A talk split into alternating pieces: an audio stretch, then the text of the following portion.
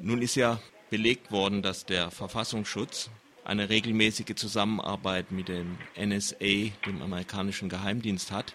Darf das der Verfassungsschutz eigentlich überhaupt? Also der Verfassungsschutz darf Daten dann weitergeben, wenn das, also jetzt nach dem bestehenden System, wenn das für seine eigene Auf, Aufgabenerfüllung notwendig ist und, und sinnvoll ist.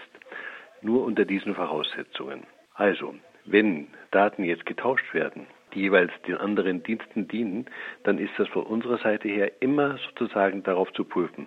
Und wenn das jetzt möglicherweise eine bestimmte Information, ein Informationsinteresse der USA abdeckt oder der NSA in dem Fall, nicht aber unbedingt eine gesetzliche Aufgabe des Datenschutzes hier, also des deutschen Datenschutzgesetzes erfüllt dadurch, dann ist das klar rechtswidrig. Das Problem an der ganzen Geschichte ist nur, ob man da ob das rechtswidrig ist oder nicht.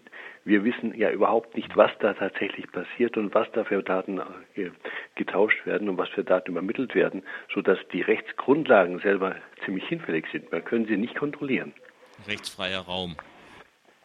Rechtsfreier Raum, ja. Insofern, das ist so sozusagen das Legalitätsprinzip spielt da eigentlich keine große Rolle, weil es eben nicht prüfbar ist, ob es überhaupt als solches existiert. Nun gibt es ja die Parlamentarische Kontrollkommission. Die Parlamentarische Kontrollkommission, das ist ein sehr löbliches Unterfangen, aber das ist, wenn man es jetzt strukturell sieht, ist ja das Teil auch der Sicht der Geheimnisökonomie der Dienste.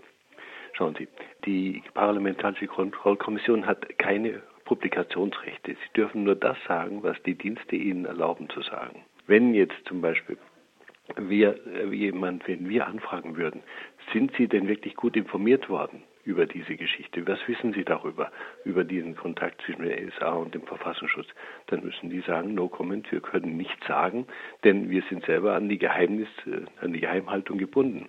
Also die, die Parlamentarische Kontrollkommission, so gut wohl liegt möglicherweise ihre Mitglieder im Einzelfall auch sein können, sie ist da auch machtlos gestellt und ist insofern Teile dieses Geheimnisapparates. Das ist eigentlich so ein ganz großer Konstruktionsfehler. Das ist aber gleichzeitig auch das Problem der Geheimdienste überhaupt in dem Augenblick, wo Geheimdienste geheim arbeiten, sind sie auch nicht mehr kontrollierbar. Und ich denke, deshalb sind sie ein grundsätzliches Problem in einer Demokratie. Sie sind nicht demokratiekompatibel. Ja, aber äh, sie schützen uns ja. Das ist die Frage. Ähm, wenn also den Erfahrungen, die ich gemacht habe, darum bin ich mir gar nicht so sicher. Die Dienste selber, die, deren sozusagen deren Legitimation sagt da drin, sie sind im Vorfeld tätig, um uns zu schützen. Da meine ich, dass die Dienste, die ihre meisten Informationen auch nur öffentlich und im ganz normalen Wege als, als aufgeweckte und les, lesende Bürger und Beamte erkennen. Wenn diese Dienste diesen ihren Gedankenapparat anstrengen, dann, oder, dann sind sie genauso klug wie wir Bürger. Wir haben ja aus den ganzen Erfahrungen jetzt gesehen, was an Gefahren auf uns zugekommen ist. Die Dienste waren immer die Letzten, die was gehabt haben. Die sind aufgesprungen und sie sind aufgeweckt worden durch Presse oder durch sonstige Ereignisse, aber nicht durch ihre eigenen Erfahrungen und das, was sie selber erfasst haben. Nun gibt es vielleicht so ein bisschen den Eindruck, dass die NSA ja eh alles mithört. Also braucht man sich über den Verfassungsschutz gar nicht mehr aufregen, wenn, wenn der überall rumschnüffelt. Stimmt das so? Es könnte der Eindruck entstehen, dass hier das alles nicht so schlimm sei, die Dienste uns sowieso überwachen. Da muss man unterscheiden. Der NSA, seine Befugnisse in den USA hat er nicht in Deutschland und da hat er auch keine Befugnisse direkte in der Art. Das, was jetzt hier über, darüber läuft, ist, dass man sich zurücklehnt und sagt, Mensch, wenn das so schlimm ist schon, dann ist ja das, was bei uns läuft, nicht so schlimm. Im Augenblick hat sozusagen diese ganzen Kenntnisse, die wir haben, so eine Art Entlastungsfunktion für die eigenen Versäumnisse des Verfassungsschutzes und der Geheimdienste hier in unserem Land. Das ist eine Entwicklung, die muss man sehr genau einschätzen, damit wir nicht sozusagen auf eine Situation kommen, dass man sagt, es ist alles egal, es spielt gar keine Rolle. Wir können wirklich sehr, sehr viel tun. Wir können unser eigenes Schicksal auch in die Hand nehmen und da dürfen wir uns von Diensten, welcher Art auch immer, uns nicht die Schneid abkaufen lassen. Plädieren Sie für eine Reform oder für die Abschaffung des Verfassungsschutzes? Ich denke, der Verfassungsschutz hat über die 50 Jahre, die er, oder 60 Jahre, die er existiert, eigentlich nachgewiesen, dass er nicht reformierbar ist, weil nach jedem Skandal, und wenn Sie mal die Liste, wir haben eine Publikation zusammengestellt, wo wir wirklich mal die Schandtaten und die grundrechtsverletzenden Spuren dieses Dienstes nachgestellt haben, seitenlang. Wenn man das nicht vergisst, wenn man das im Gedächtnis hält, dann wäre der Dienst schon längst abgeschafft. Ich meine, dass im Augenblick die Legitimation dieses Dienstes, also eine Bedingung seiner Existenz weiterhin ist, das Vergessen der Gesellschaft und der Politik über das, was diese Dienste schon angerichtet haben. Deswegen meine ich, diese Dienste gehören abgeschafft und sie müssen durch völlig zivile, völlig transparente Organisationen ersetzt werden, beziehungsweise die wir auch in der Gesellschaft schon haben, um damit hier dem Problem, das wir natürlich haben, wir haben ein Sicherheitsproblem, ganz klar, aber das ist allgemeines Lebensproblem und das müssen wir nicht auf diese Geheimnisstruktur in dieser Art und Weise lösen. Warum wird er dann nicht abgeschafft? Also warum, jetzt mal etwas polemisch, verringert die Landesregierung, die grün-rote Landesregierung in Baden-Württemberg die Zahl der Lehrer, um einzusparen, aber spart nicht bei dem überflüssigen Verfassungsschutz? Also da, da würde ich sagen, äh, erstens mal sind solche Systeme sind ja sind ja nicht nur so von heute auf morgen zu beseitigen. Das sind das sind ja gewachsene Strukturen. Da sind Hunderte, Tausende von Beamten. Wir haben hier 6.000 Beamte, 3.000 im Verfassungsschutz.